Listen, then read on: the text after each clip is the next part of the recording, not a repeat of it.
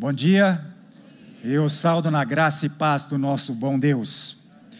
É com muita gratidão e alegria que eu quero compartilhar nessa manhã com vocês um pouco sobre o nosso ministério gideônico no Brasil e também no mundo. Eu gostaria de pedir todos os gideões auxiliares que estão presentes se levantarem aqui, por favor, os que estão na minha direita.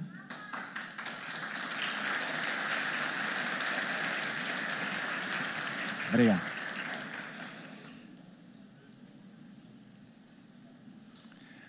Tudo bem, eu vou para casa.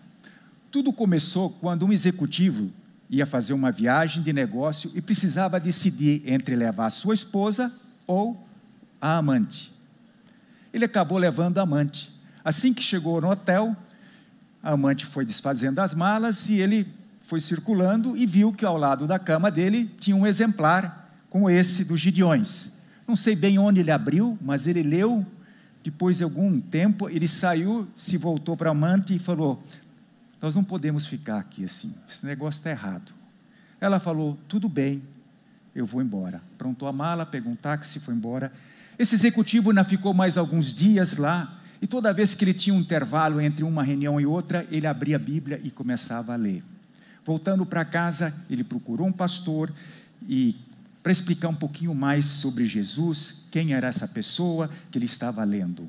Ele se converteu, a família se converteram, todos, e hoje ele até faz parte do nosso ministério dos Gideões. Mas é muito bom lembrar um pouco como é que surgiu o nosso ministério. Os Gideões já estão há 123 anos fazendo esse trabalho que eu vou comentar com vocês mais em detalhes. Temos os fundadores, no meio nós temos o John. John era um homem comerciante, ou chamava-se naquela época de viajante, né? Estados Unidos, em 1898, começou a ter muita parte de pessoas viajarem e se hospedarem em hotéis. Muito bem, ele estava na cidade de James e naquela cidade onde ele estava visitando os clientes, ele foi tentar se hospedar nos hotéis à noite só que não encontrou nenhum hotel com um quarto livre para ele. Encontrou sim, depois, com muita dificuldade, um hotel central que ofereceram a opção para ele dividir um quarto que tinha duas camas. Ele então aceitou. Chegando lá no seu quarto, ele viu que o colega de quarto já estava acomodado, era o Samuel Hills, que vocês veem aí do outro lado.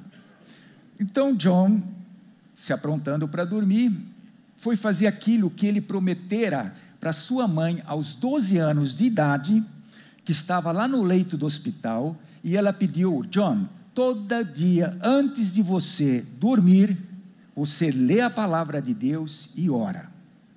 E ele estava muito fiel a isso, foi lá, pegou a Bíblia para ler, e nesse momento Samuel olhou para ele e disse: Eu também sou cristão podemos fazer juntos.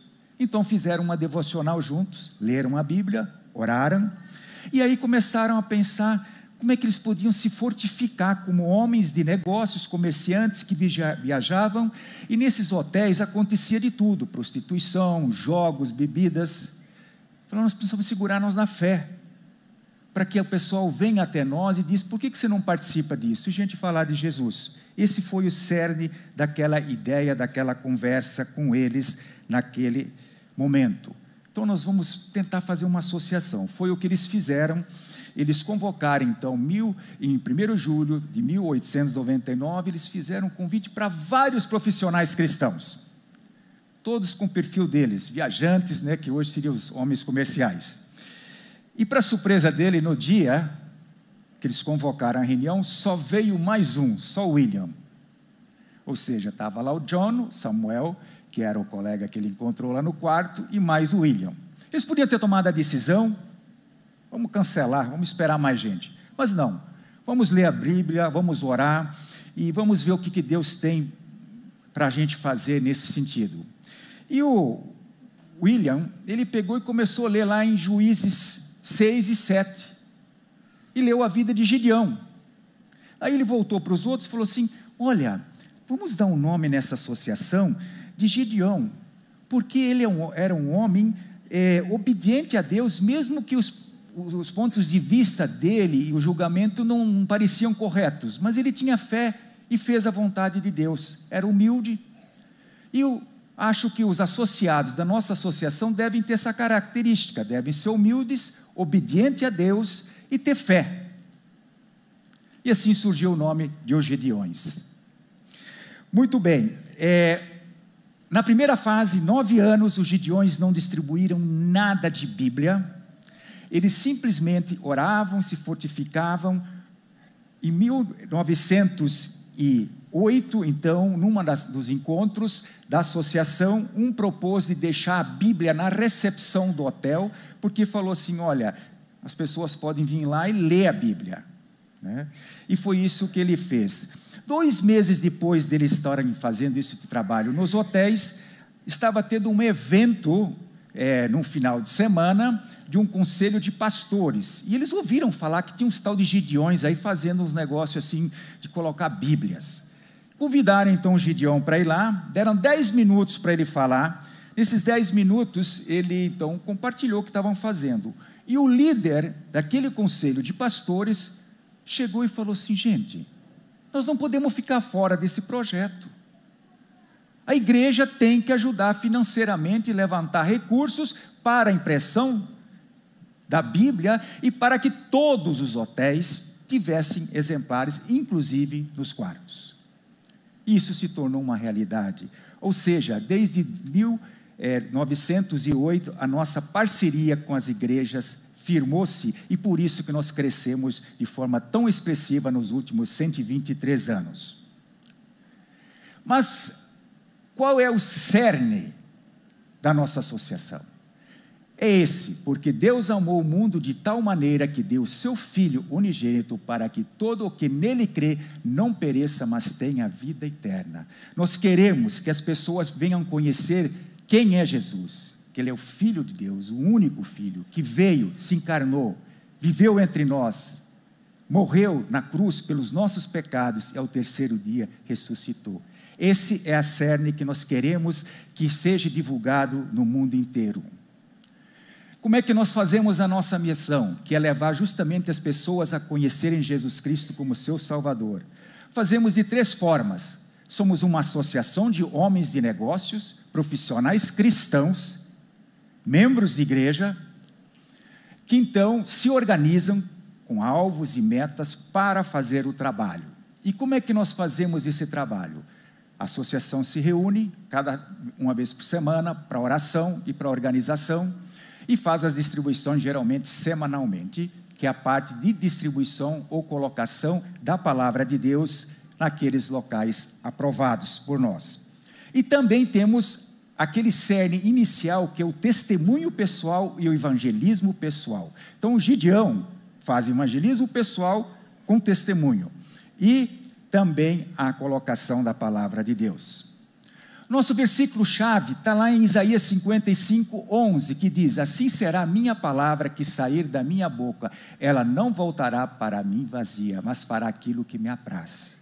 São milhares de testemunhos que nós recebemos sempre, todos os dias, nos anos que nós atuamos, de que a Bíblia é inspirada por Deus, inerente e infalível. Nós cremos, aliás, todo Gideão que entra precisa assinar na ficha que concorda com isso. Portanto, somos conhecidos como os homens e as mulheres da palavra de Deus. Estamos hoje presentes já em 200 países ao redor do mundo, distribuímos a palavra de Deus em 109 idiomas. Ao todo, no mundo, nós somos mais que 240 mil gideões e auxiliares, formando um verdadeiro exército evangelismo, hoje considerado o maior ministério evangelístico da atualidade. Já distribuímos desde o início do nosso ministério, quando começou a distribuição, mais de 2,5 bilhões de Bíblias. Tem locais que a Bíblia é distribuída completa e muitos locais o Novo Testamento, Salmos e Provérbios, que nem aqui no Brasil. Gostaria de compartilhar agora um testemunho fruto do nosso ministério. Fui parar numa penitenciária por causa de erros que eu cometi. E quando eu estava dentro desta penitenciária, é, envolvido com o crime, com a facção criminosa, veio então eu mais um comparsa, um plano de fuga, mas graças a Deus que não deu certo. Fomos surpreendidos pelos agentes penitenciários que descobriu a nossa tentativa, pegou nós e colocou dentro de uma cela disciplinar cela forte, para pagarmos ali 30 dias de castigo sem ver a luz do sol. E dentro desta cela eu comecei a ouvir uma voz que dizia: Edson, se suicida. Para que você está sofrendo? E se você quiser colocar um fim nesse teu sofrimento, é só você colocar uma corda ali na janela, se suicidar. Esta era a alternativa que o inimigo estava colocando para mim naquela situação em que eu estava vivendo. Quando eu estava maquinando essa situação, planejando essa situação para colocar um fim na minha vida, um companheiro de cela que estava ao lado também pagando castigo, bateu na parede e ele disse: Vou te mandar algo que vai te ajudar. Quando ele mandou para mim, era uma linha que puxava de uma cela a outra. Quando eu puxei esta linha, veio enrolado um Novo Testamento. Quando esta Bíblia chegou até minhas mãos, na hora, o Espírito Santo me fez lembrar de quem eu era, quem eu fui, quem eram os meus pais. O Espírito Santo me lembrou de algo que eu vivi quando criança porque eu nasci num berço evangélico. Eu fui criado pelos meus pais na igreja, mas dos meus 13, 14 anos eu me desviei. Nesse período em que eu estive desviado do Senhor, eu me envolvi em diversos crimes, uso de drogas, roubos, assaltos. E quando esta Bíblia chegou nas minhas mãos, enrolada nesse barbante, o Espírito Santo me fez lembrar de tudo isso. E eu então fiz uma oração ao Senhor, dizendo: Deus, se o Senhor realmente é Deus, se o Senhor realmente tem um propósito na minha vida, se o Senhor me ama, como minha mãe me disse que o Senhor me ama e que tem um propósito na minha vida, fala comigo. Me tira dessa situação em que eu estou vivendo, porque eu não aguento mais. Estou prestes a cometer um suicídio.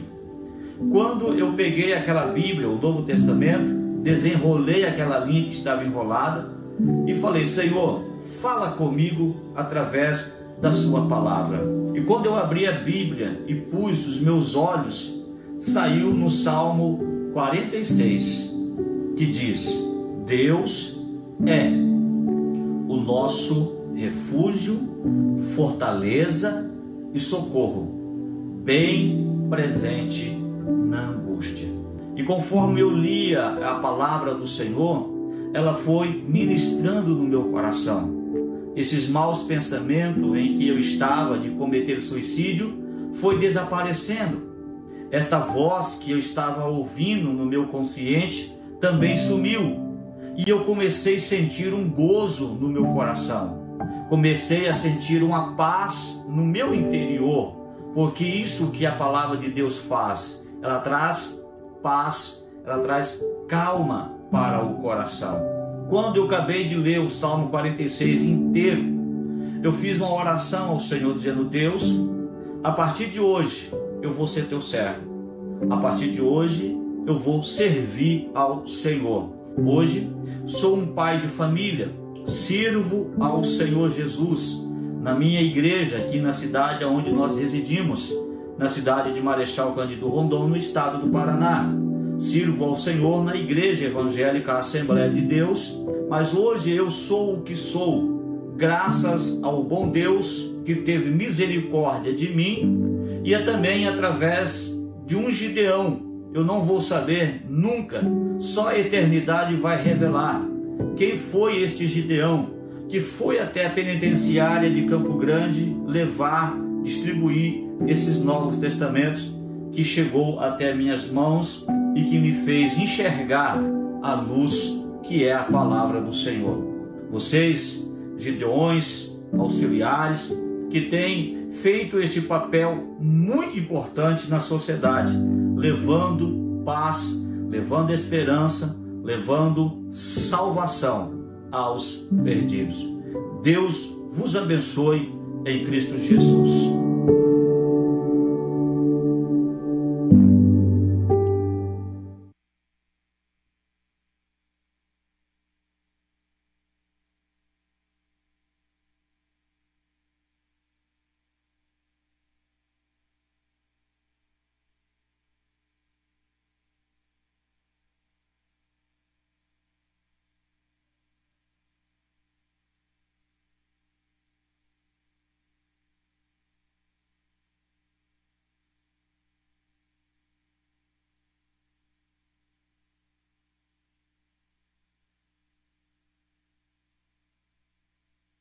Aí ele sai e não volta mais. Os demais geralmente acabam voltando. O poder da palavra de Deus.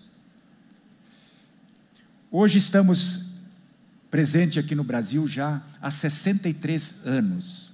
Somos mais que 15 milho, mil gideões e auxiliares. Dividimos o nosso país em 11 regiões, 27 estaduais, que não é como a, a estado geográfico do país, e temos 750 campos espalhados pelo Brasil.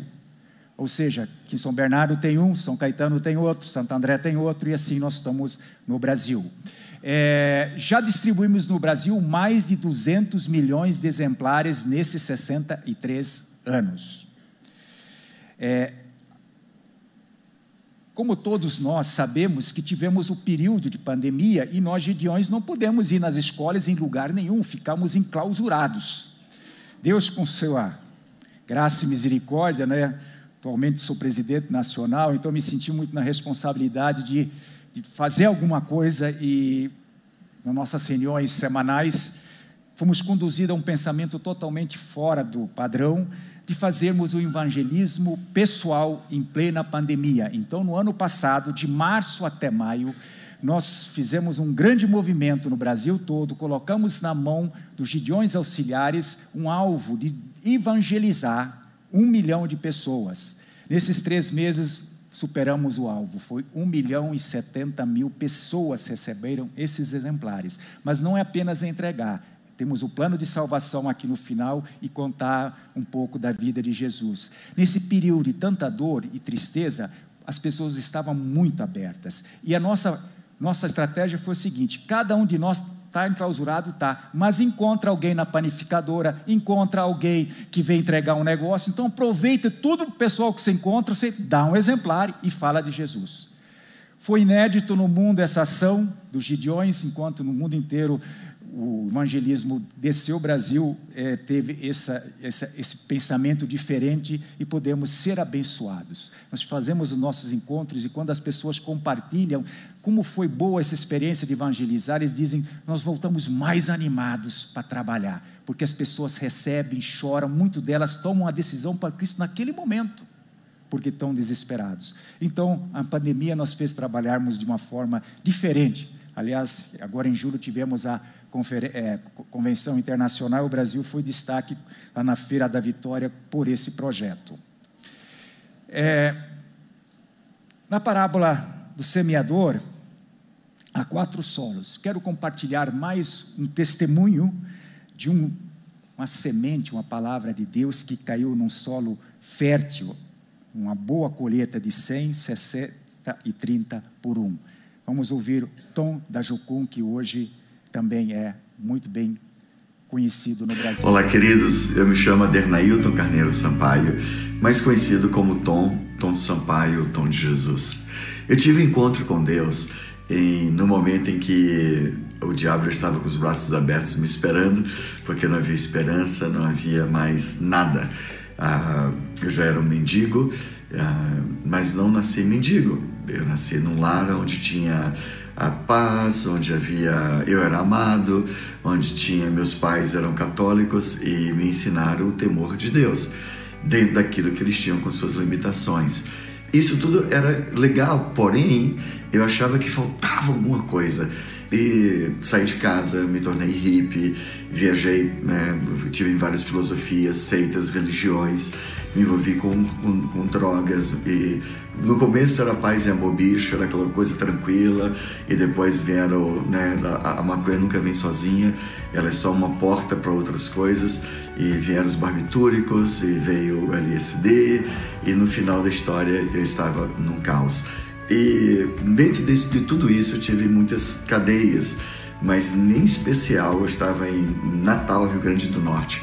E ali, eu, numa favela chamada Brasília Teimosa, junto com pessoas que talvez os que são de Natal vão lembrar, é, Brinquedo do Cão, Macau, Chicotó, era os nomes dos bandidos da época, temidos, mas eu os conhecia e tomávamos drogas juntos e eram pessoas revoltadas, indignadas com a sociedade. E ali tinha um jovem que pregou, tinha ido na igreja evangélica, entregou a vida para Jesus, e ele tinha duas Bíblias. Então eu pedi para ele me dar uma Bíblia, ele me deu. E era o Novo Testamento dos Gedeões, né? Esse que você distribui. E, mas eu fiz em tom de zombaria. Quando ele me deu, eu só tinha um macacão e coloquei no bolso do macacão. No dia seguinte eu fui preso. E lá eu tive, era uma cela, na época não era tão cheia as cadeias, e eu entrei na cela sozinho, e eu pedi que era meu Novo Testamento, e eles me deram o Novo Testamento, e eu fui ler, não entendi nada, nada, nada, mas uma alegria tomou conta de mim, mas era uma coisa que eu não tinha experimentado em lugar nenhum, em droga nenhuma, em situação nenhuma, e eu falei para Deus, cara, teu livro é muito doido, se você deixar eu, se você me tirar daqui, eu vou seguir teu livro. E foi o que aconteceu. Eu saí da cadeia e meia-noite o delegado abriu a cela, eu já estava livre, uhul, mas livre da cela, mas não das drogas, não do pecado. Quando eu começo a ler esse Novo Testamento, tudo muda na minha vida. A alegria de Deus começou a inundar. E todas as vezes que eu abria, que eu lia era, era, algo assim que não tem como explicar, sabe? Era um gozo, uma alegria, uma alegria. E eu dizia: Deus, seu livro é muito doido. Se você me tirar daqui, eu vou, eu vou seguir teu livro. Como eu não cumpri a promessa, voltava e as cadeias aumentaram, né? Ah, eu lembro que um dia eu estava em Fortaleza, a uma da tarde eu fui liberado da Polícia Federal e às, a, a meio-dia, às 13 horas, eu estava preso na Polícia Civil de novo, em outra cela. Era um tratamento de choque, né? Porque lá eu devorava essa palavra e a palavra é a palavra de Deus. Quando nós lemos Bíblia, ah, o efeito dela é fantástico. Em João 6,57, Jesus diz: Assim como vive o Pai que me enviou, e eu vivo pelo meu Pai, quem de mim se alimenta, por mim viverá. Então, quem se alimenta dele vai viver para ele. O João começa dizendo: e o Verbo estava com Deus, o Verbo era Deus, o Verbo se fez carne e habitou entre os homens. Então, muitas pessoas menosprezam o poder da palavra ou acreditam que não é suficiente, mas eu quero te dizer que é sim. Essa palavra muda a história, sabe? Mudou o meu destino, mudou a minha vida. Quando eu tive encontro com esse, com esse, esse Novo Testamento, simples, pequeno, minha vida inteira foi transformada. Eu falei, Deus, se você, eu falei, Deus, eu falei, cara, se você morreu naquela cruz, né, conto de carochinha, se é verdade que você me ama, então me mostra. Eu não me amo, ninguém me ama, eu não tenho razão nenhuma para viver. E ele veio fisicamente nesse ombro esquerdo, dois tapinhas, e dentro de mim eu ouvi uma voz: Eu te amo. Uhul! Ali eu entreguei minha vida para Jesus. Eu vi o céu aberto, Jesus na cruz pelos meus pecados pessoais.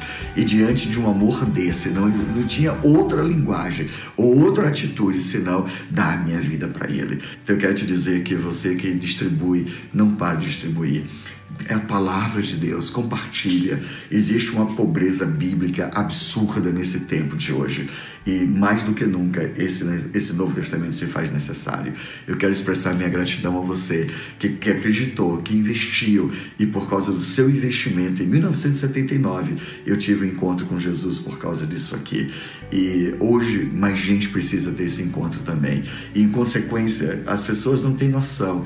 Ah, eu vou te dizer que são ah, centenas de milhares de pessoas que já tiveram encontro com Jesus por causa de um Novo Testamento. I love you. Você sabe, talvez muitos conhecem ele, ele trabalha na Jocum, né? Muito bem. Então, nós, Gideões, na realidade, nós somos um braço estendido das igrejas que fazemos a distribuição naqueles locais que a igreja, como uma instituição religiosa, tem mais dificuldade de estar dentro. Então, nós vamos lá nas cadeias, nos hotéis, nos hospitais. Na área de saúde, nós temos esse branquinho. Na área da escola, antigamente o tom né, tinha um de cinza, agora é o azul. No evangelismo pessoal, nós usamos o vermelho. Então, nós temos é, versões diferentes para locais. E nosso trabalho com as igrejas já se dura mais de 110 anos. A gente sempre gosta de mostrar aqui que o nosso trabalho com a igreja faz todo sentido. Por quê? Se você ler a grande comissão, que diz lá, portanto, vão e façam discípulos de todas as nações, batizando-os em nome do Pai, do Filho e do Espírito Santo, ensinando-os a guardar todas as coisas que tenho ordenado a vocês. O que, que os gideões fazem? Nós não temos denominação, nós não pregamos, nós não é, é, batizamos, nós não discipulamos, nós semeamos a palavra de Deus. As pessoas leem, são impactadas e elas voltam a procurar uma igreja. E aí a igreja discipula, batiza, e muitos deles voltam depois para trabalhar conosco. Então, de um lado, nós temos a igreja orando pelo nosso ministério, do outro lado, nós temos os gideões que oram pelas igrejas.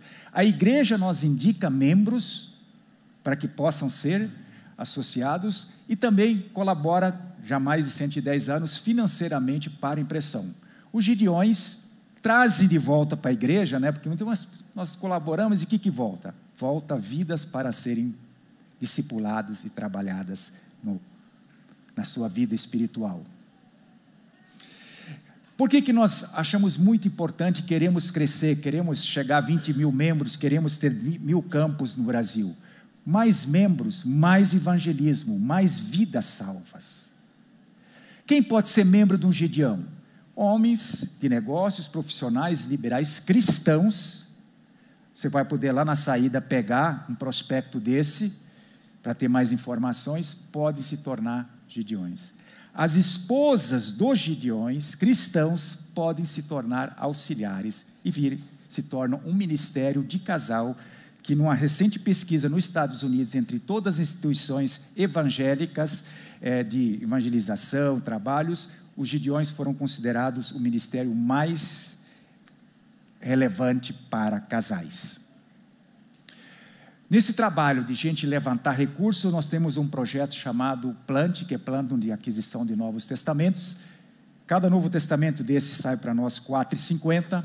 Você pode ser um doador mensal, único, também vai ter na saída um prospecto para você pegar.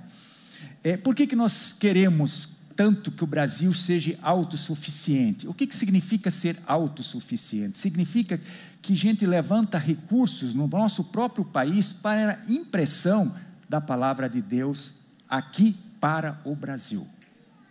Hoje estamos em torno de 4,2 até 5 milhões de exemplares são distribuídos por ano. Precisaríamos levantar aí uns 20 milhões para suprir a necessidade só do Brasil. Enquanto nós não temos isso ainda coberto, os Estados Unidos nos ajuda lá com 60%. Agora, veja bem, nós temos mais de 100 mil igrejas elegíveis aqui no Brasil. E não vejo justo, num país como o nosso, oitava economia do mundo, a gente ainda depender financeiramente dos Estados Unidos. Porque no momento que os Estados Unidos deixa de mandar recurso para nós, manda para a África, que é um país muito mais pobre, manda para a Índia, que tem uma carência muito grande, manda para a China. Então quero desafiar você, se você quiser investir na impressão da palavra de Deus. Deixa eu fazer uma pergunta. Quem aqui já pegou alguma vez um exemplar desse, levanta na mão. Então, a prova está aí. Talvez seja a hora de você aproveitar e investir na semeadura de tantos que ainda precisam. Eu tinha 10 anos de idade e eu apontei o revólver da minha mãe para minha cabeça. O que eu queria era explodir o meu cérebro por toda parte. Você pode estar se perguntando: por que uma criança de 10 anos quer morrer? Algumas crianças têm um sonho de ser um astronauta, de ser uma estrela do futebol, um pregador, um pastor, um médico. Mas para mim a vida foi tão horrível, com tantas coisas dando errado, e doloridas, eu queria morrer. Eu sou fruto de imigrantes interraciais. Minha avó era alta, branca e magra da Alemanha, e nós a chamávamos de batata frita. Meu avô era um negro grande e gordo de Cuba, e nós o chamávamos de hambúrguer. O hambúrguer se encontrou com a batata frita e criaram um lanche feliz. E esses dois imigrantes produziram sete McNuggets com molho especial. Nós fazemos piada de que serviríamos molho agridoce para o Dia de Ações de Graças. Meu avô cometeu um grande erro nos anos 1940 na América, que foi se casar com uma mulher branca. Num dos aniversários de casamento, eles foram comemorar. Então ele exagerou na bebida um rum cubano e acabou ficando embriagado. Um homem os viu juntos e disse à minha avó: Por que você seria amante de um negro? Meu avô, com seus enormes braços, perdeu o controle e deu um soco no maxilar do homem, quebrando seu pescoço. O homem não morreu, mas ficou gravemente ferido. Ele foi enviado para a pior prisão, condenado por aquele crime.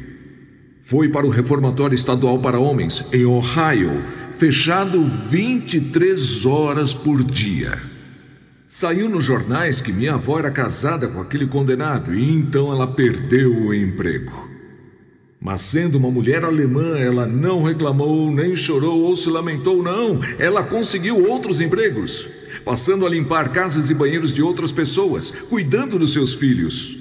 Mas enquanto ela trabalhava, teve um colapso e desmaiou durante o trabalho. Os médicos então descobriram que ela tinha um tumor atrás do olho esquerdo que estava em metástase no cérebro.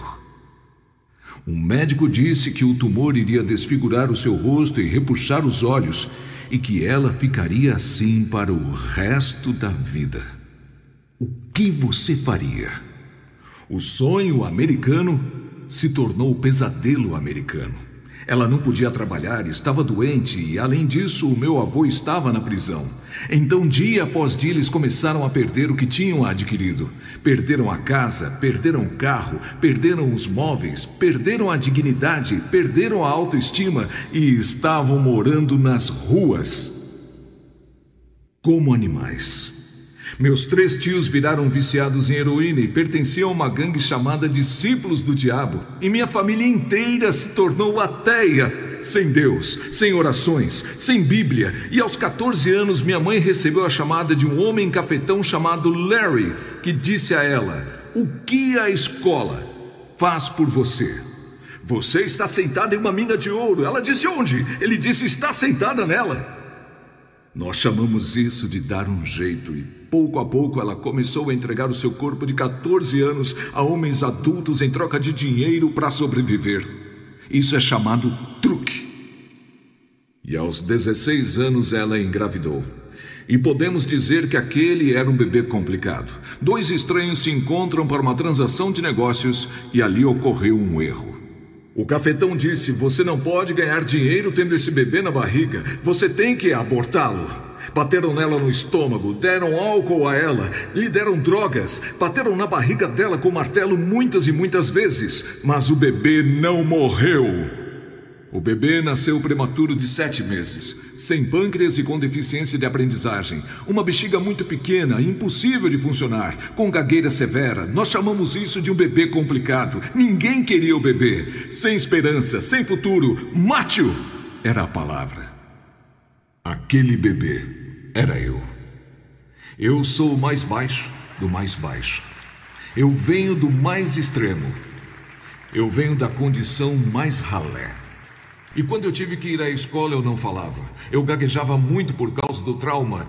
Minha mãe tinha uma patroa que odiava homens. O nome dela era Dolores. Ela era sádica e toda vez que ela me via, ela pegava um cabo de vassoura e o colocava em um lugar onde nenhum garoto deveria ter corrompido em seu corpo. E quando você é torturado assim, aprende quatro coisas: não fale, não confie, não sinta e faça de conta que nada está acontecendo. E com a idade de 10 anos eu estava dizendo basta. Eu queria morrer. Na escola, eles me colocaram numa sala especial com crianças com deficiências como eu, e ali eu ficava o dia todo fazendo pinturas com os dedos. E mesmo assim, uma professora, graças a Deus por ela, que tinha uma Bíblia de hoje deões, veio à minha escola. Ela viu crianças como eu, como seu campo missionário. E ela vinha com essa Bíblia de hoje de hoje e lia histórias para mim sobre esses personagens inadequados. Ela dizia para mim: Ronaldo, Deus usa grandemente aqueles que foram feridos muito profundamente. Ele vai transformar a sua dor em força, suas feridas em sabedoria. E ela lia a história de Moisés, que também era gago, e eu começava a entender que Deus amava mesmo um bebê complicado, ainda que um tão nada como eu era era. Havia esperança para mim, uma possibilidade, e aquela criança começa a entender o amor de Deus e o poder da Sua palavra, e que há possibilidades à frente, e isso muda tudo. Como pode um jovem purificar o seu caminho? Observando conforme a tua palavra. Guardei a tua palavra no meu coração para eu não pecar contra ti. Eu comecei a memorizar a Bíblia, aquela Bíblia de hoje de hoje, lendo dois mil versos das Escrituras. E quando você põe as Escrituras vivas em sua vida, algo começa a acontecer. Minha gagueira se foi, parei de molhar a cama, criei coragem, me tornei um vitorioso, me tornei pastor e preguei até que todos na minha família foram salvos por Deus. Por quê? Porque alguém colocou uma Bíblia de Ogideões nas mãos de uma mulher que mudou uma vida para sempre. Sim, eu nasci um bebê complicado, mas a complicação era do diabo. Graças a vocês e o poder da palavra de Deus.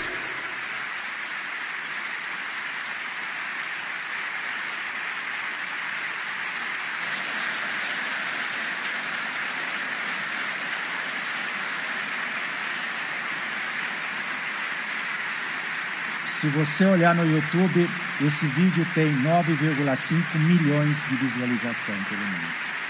Ele é vivo ainda, tem livros escritos. Muito bem, chego ao final. Agradeço aí a participação dada por vocês, a liderança, e o compartilhar um pouco do nosso ministério. E, como eu disse, nós recebemos geralmente ofertas. Se você quiser ofertar, você pode pegar o prospecto lá fora. Você pode estar ofertando para o nosso ministério para que nós avancemos. As últimas notícias que nós temos é que jovens adolescentes estão se suicidando cada vez mais sem esperança. E nós queremos, mais que nunca, aproveitar pós-pandemia, encher os colégios novamente de Bíblias. Cada vez mais eles impedem nós entrarmos na sala, precisamos ficar lá fora por causa do Estado laico. E sabemos que essa é uma luta espiritual entre vida eterna e morte eterna. Agradeço então a participação de todos. Muito obrigado e que Deus nos abençoe.